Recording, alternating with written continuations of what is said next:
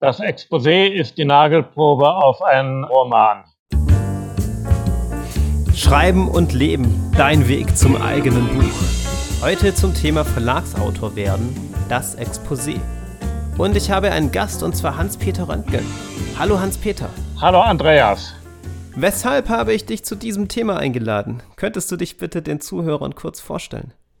Ja, ich bin einfach äh, Autorencoach. Ich äh, mache eben auch äh, Lektorate äh, für Autoren und ich mache eben auch Exposé-Diskussionen. Und die Exposés, die sind für viele Autoren also sehr, sehr äh, problematisch, äh, weil äh, sie dafür gar keine, damit keine Erfahrungen haben. Und ich habe auch mehrere Bücher dazu geschrieben. Eins ist eben äh, drei Seiten für ein Exposé. Du sagst, die Exposés sind für viele Autoren problematisch. Weshalb genau? Was macht sie so schwierig? Äh, das eine ist einfach, dass, äh, ich habe einen 400 Seiten Roman geschrieben und jetzt soll ich den auf ein bis drei Seiten eindampfen. Das fällt natürlich schwer, weil ich bin dann in der, den Roman verliebt. Ich weiß all die Deta Details, aber die kann ich nicht alle in einem Exposé unterbringen. Das ist ja gerade die Aufgabe des Exposés. Es soll nur das Wesentliche äh, darstellen. Also praktisch den Plot und die Handlung und so ein Gefühl für das äh, Buch geben. Es ist quasi ein erweiterter Klappentext, wo auch das Ende, die Auflösung drin steht. Und damit tun sich natürlich Autoren hart. Die wollen natürlich alle die Details, die sie sich mühsam äh, da hingeschrieben haben, dann nachher auch im Exposé sehen. Und dann wird das Exposé sehr lang und sehr unübersichtlich und unverständlich. Das heißt, die Schwierigkeit liegt im Eindampfen. Und damit hast du ja auch schon eine ganz wichtige Eigenschaft von Exposés genannt und auch schon das Ziel. Könntest du noch einmal beschreiben? Vielleicht wissen nicht alle Hörer genau, was ist das eigentlich, ein Exposé? Worüber sprechen wir hier eigentlich? Also Exposé ist eine Zusammenfassung eines Romans es wird benötigt, wenn man sich bei einem Verlag vorstellen will und sein, äh, dann muss man äh, für seinen Roman ein Exposé mit abliefern und anhand dessen äh, trifft der Verlag die erste Einschätzung, ob es etwas ist, was ihn interessiert. Mhm. Und als ich jetzt dein Buch durchgeblättert habe, hatte ich so den Eindruck, ähm, es kann aber sein, dass ich damit total falsch liege. Ähm, das wäre so meine erste Frage zur Begriffsklärung. Das Exposé benutzt wird für diese Zusammenfassung, die du beschrieben hast, die so zwei bis drei Seiten lang ist, aber auch für das gesamte Schriftstück, das man an den Verlag schickt. Ja. Habe ich das so richtig verstanden? du hast genau das Problem verstanden, weil nämlich unterschiedliche Leute äh, Unterschied, äh, den Begriff äh, Exposé eben unterschiedlich benutzen. Mhm, okay. Die einen meinen damit die reine Handlungszusammenfassung und alles andere, was man an den Verlag schickt, hat eben eigene Namen. Das ist die Vita, das wäre also praktisch über den Autor, das wäre das Anschreiben, das wäre eben auch das Kurzexposé, der Pitch. Und dann gibt es andere Leute, die fassen alles, was man an den Verlag schickt, damit zusammen. Und das führt natürlich immer wieder äh, zu Missverständnissen, äh, wenn zwei sich unterhalten, die unterschiedliche Begriffe verwenden. Okay, dann haben wir jetzt schon eine ganz wichtige Begriffsklärung geleistet. Zum einen das Exposé im weiteren Sinn, zum anderen das Exposé einfach als Synonym für Zusammenfassung. Was gehört alles zum Exposé im weiteren Sinn? Du hast schon die Autorenvita, den Pitch und die Zusammenfassung genannt. Gibt es weitere wichtige Aspekte? Also das sind praktisch die Teile, die man auf jeden Fall braucht. Äh, was man äh, noch dazu machen könnte, das hängt jetzt einfach äh, auch vom Projekt ab. Man kann eine Personenliste anfügen, aber auch da sollte für jede Person nur ein Satz geschrieben werden. Das äh, macht es ein bisschen übersichtlicher und man kann zum Beispiel auch noch zwischen dem Pitch und äh, dem langen Exposé ein Kurzexposé äh, einfügen. Das ist dann maximal eine halbe Seite. Das hat den Umfang von einem Klappentext. Da wird dann das Ende nicht beschrieben. Das ist quasi so eine Art Appetit haben und soll einfach dem Lektor äh, einen schnellen Blick ermöglichen, ob er überhaupt weiterlesen äh, soll oder ob es sowieso nichts ist, was äh, für ihn interessant wäre. Mhm, sehr schön. Dann haben wir jetzt schon einen ganz guten Überblick über die unterschiedlichen Teile, die so im Exposé im größeren Sinn eine Rolle spielen. Dann können wir ja jetzt einmal zum eigentlichen Exposé der Zusammenfassung kommen. Die größte Herausforderung hast du ja eigentlich schon genannt, ne? das Eindampfen, dass man das so ähm, hinbekommt. Gibt es noch so weitere Punkte, womit sich die Autoren schwer tun? Vielleicht etwas detaillierter. Du hast schon gesagt, es ist schwierig, einfach 400 Seiten Roman auf zwei bis drei Seiten zusammenzubringen. Was ist dann noch schwierig? Was sind so die größten Stolpersteine? Also es gibt noch zwei Stolpersteine, die häufig aufkommen. Das eine ist die Verständlichkeit. Also man sollte, wenn wir eins geschrieben haben, das irgendjemandem mal zeigen und äh, ihn also fragen, könntest du mir bitte erzählen, äh, was für eine Geschichte das ist? Und wenn der dann rumstottert, dann weiß man schon mal zumindest, äh, dass also das Exposé nicht besonders verständlich ist. Das Zweite, das sind natürlich äh, Sachen, dass es einfach, äh, dass die Verlage Exposés brauchen und haben wollen. Das hängt eben auch damit zusammen, dass man mit Exposé viele Probleme eines Romans erkennen kann.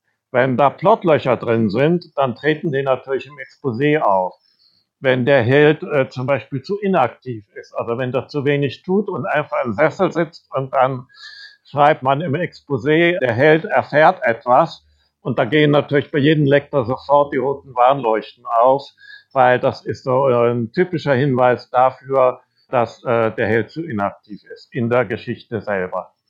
Also eine Geschichte ist eben die Nagelprobe auf einen Roman, da kann man sehr viel Probleme vom Roman auch sofort erkennen.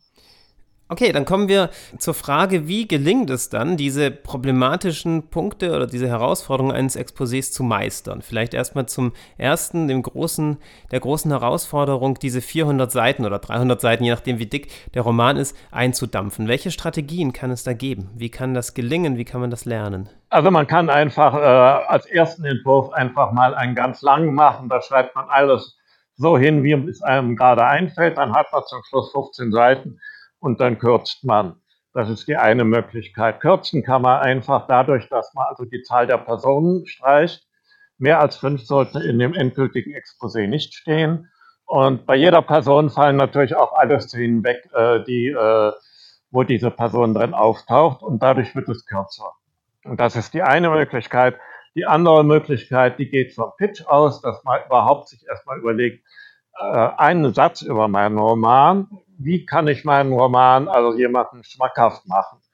Das ist diese alte Fahrstuhl-Pitch-Sache. Äh, du triffst einen Verleger im äh, Fahrstuhl und hast genau drei Stockwerke Zeit, ihm deinen Roman vorzustellen. Und das muss man ja nachher auch, wenn man äh, praktisch äh, mit Journalisten spricht, wenn man mit Lesern spricht, muss man ja auch in der Lage sein, quasi zu sagen, äh, worum geht es in dem Roman und das muss man in einem Satz darstellen können. Und dann kann man den Satz so nach und nach ausbauen. Die wesentlichen Elemente von einem Exposé sind natürlich der Anfang, was setzt die Geschichte in Gang, das muss am Anfang stehen und wie endet die Geschichte. Und dann muss man eben also drei, sagen wir mal einfach drei Punkte, äh, wie vom Anfang, äh, wie die Geschichte vom Anfang zum Ende gelangt. Und dann hat man schon ein relativ kurzes Exposé. Gute Idee ist immer auch, dass man einfach dem Helden folgt.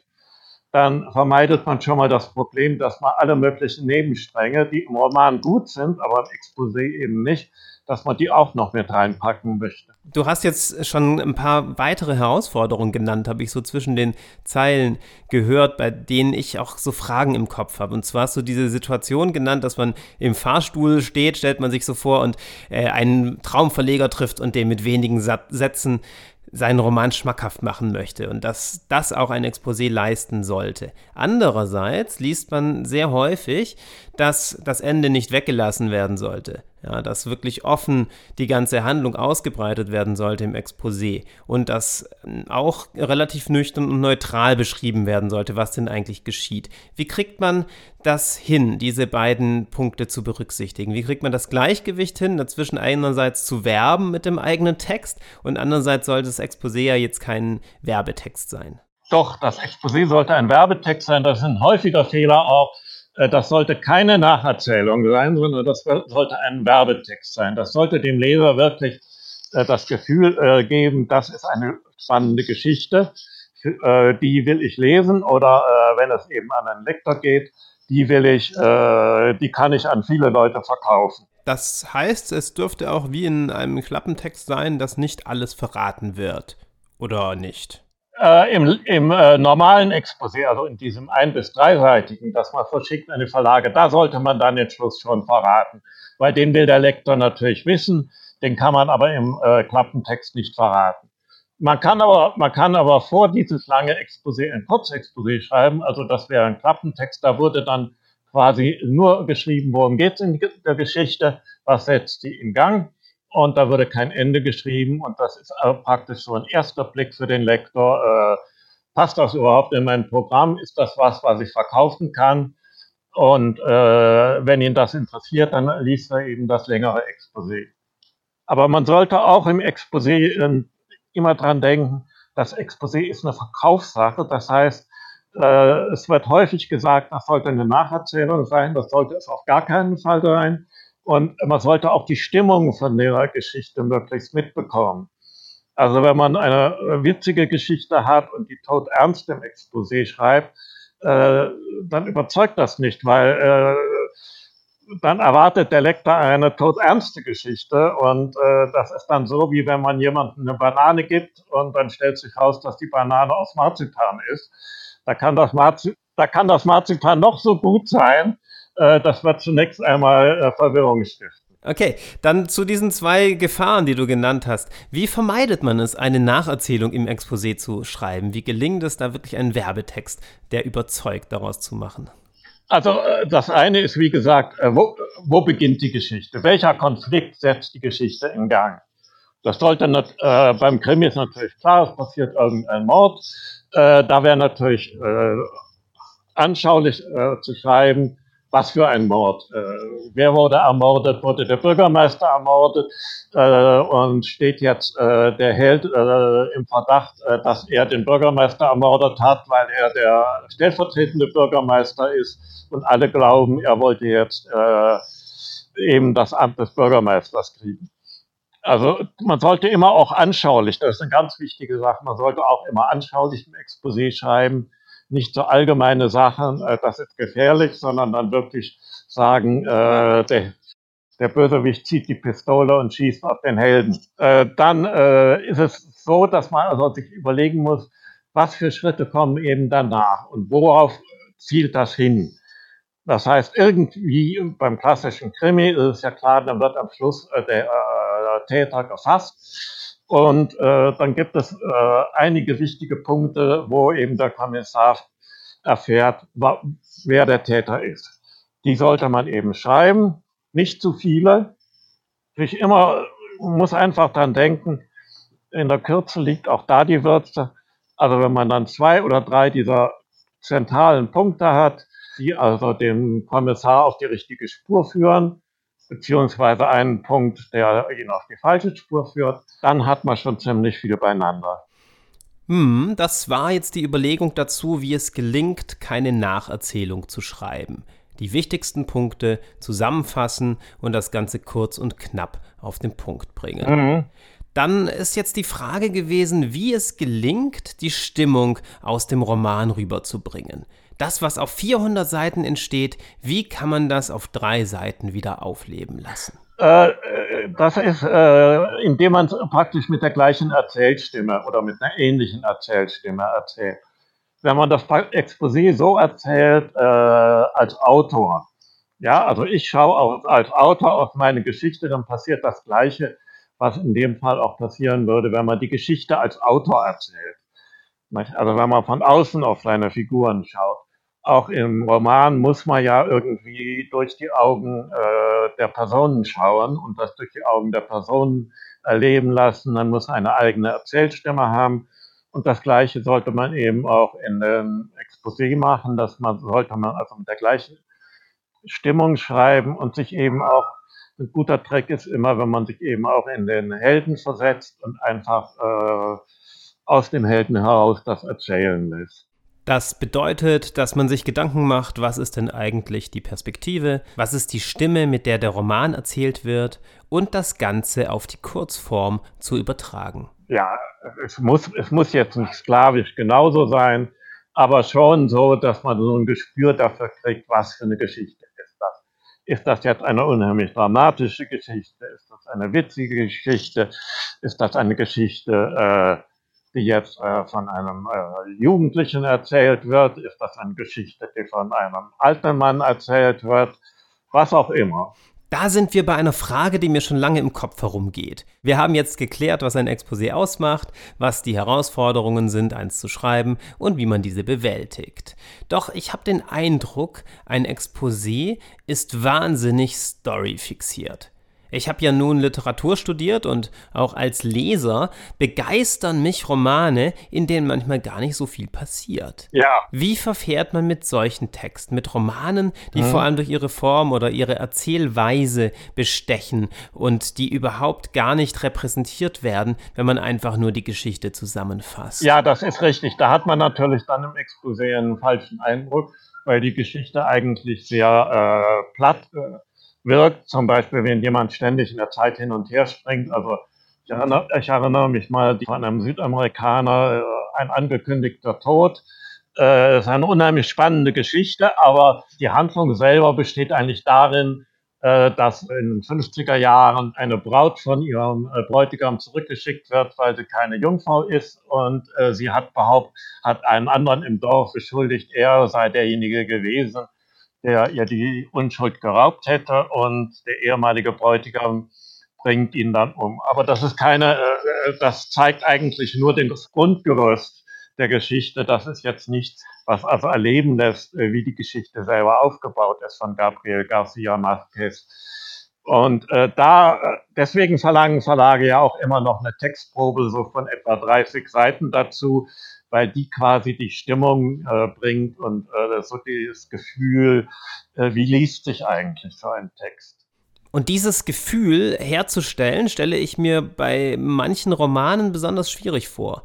Es ist ja nicht so, dass die Spannung bei jedem Roman durch die Handlung entsteht, sondern es gibt gerade bei modernen Romanen oft alternative Formen, besondere Weisen, das zu erzählen. Hast du eine Idee, wie man eine spezielle Form dann im Exposé unterbringen kann und wie man die Besonderheit eines vielleicht auch formal anspruchsvollen Romans im Exposé widerspiegeln kann. Also das ist natürlich ganz schwierig, so eine Form in einem kurzen Exposé abzubilden. Das ist jetzt auch schwierig zu beantworten, weil das hängt natürlich jetzt äh, von dem jeweiligen Roman ab. Es kann natürlich einfach sein, äh, dass die Geschichte auch dann, wenn sie praktisch nicht chronologisch erzählt wird, äh, dass sie äh, eine spannende Geschichte ist, wenn äh, sie im Exposé chronologisch erzählt wird und dann hinten noch kurz erwähnt wird. Die Geschichte selber wird in äh, verschiedenen Flashbacks oder wie auch immer erzählt. Also generell ist immer das Beste, äh, man bringt einfach die äh, Handlung so, wie sie zeitlich abfolgt, rein. Weil sobald man nämlich davon abweicht, wird es kompliziert und unübersichtlich und dann hat man schnell ein sehr langes Exposé. Es gibt natürlich auch andere Möglichkeiten, aber da, da habe ich jetzt auch keine Patentlösung dafür. Da muss man dann wirklich auch mal überlegen. Gut, aber du hast ja schon eine Idee erwähnt, dass es auch gehen würde, natürlich kurz zu charakterisieren, wie ist denn dieser ähm, Roman geschrieben, vielleicht in zwei, drei Sätzen, ne, wenn das notwendig mhm. ist. Und mhm. so eine kurze Erläuterung reinbringen. Mhm. Du hast in deinem Buch auch erwähnt, dass ein Exposé auch wunderbar für das Schreiben eines Romans genutzt werden kann. Und du hast vorhin schon ein wenig erwähnt, dass Fehler entdeckt werden können, zum Beispiel im Plot, ja, Plotlöcher, indem man sich mit dem Exposé beschäftigt. Heißt das, es wäre eine Möglichkeit, auch das Verfahren eines Exposés schon während des Schreibens zu nutzen und nicht erst am Ende? Und wenn ja, wie könnte man sich das vorstellen? Wie könnte man das als Autor Also äh, ich würde einfach sagen, äh, das ist unterschiedlich, je nach Autoren. Es gibt ja Autoren, die äh, sogenannten Kopfschreiber, die planen alles vorher. Die planen auch natürlich Exposé vorher. Äh, und die anderen, äh, die sogenannten Bauchschreiber, äh, die also jetzt äh, gar kein großes Konzept im Kopf haben, sondern einfach ihre Person vorangehen lassen. Äh, aber auch die können eigentlich das Exposé so im Laufe ihrer Geschichte entwickeln, indem man einfach das reinschreibt, was man jetzt bereits hat. Äh, da muss man natürlich einfach in Kauf nehmen, dass diese ersten Versionen sehr platt wirken. Aber äh, der Weg in, zu guten Texten führt natürlich einfach über schlechte Texte. Das muss man auch immer bedenken.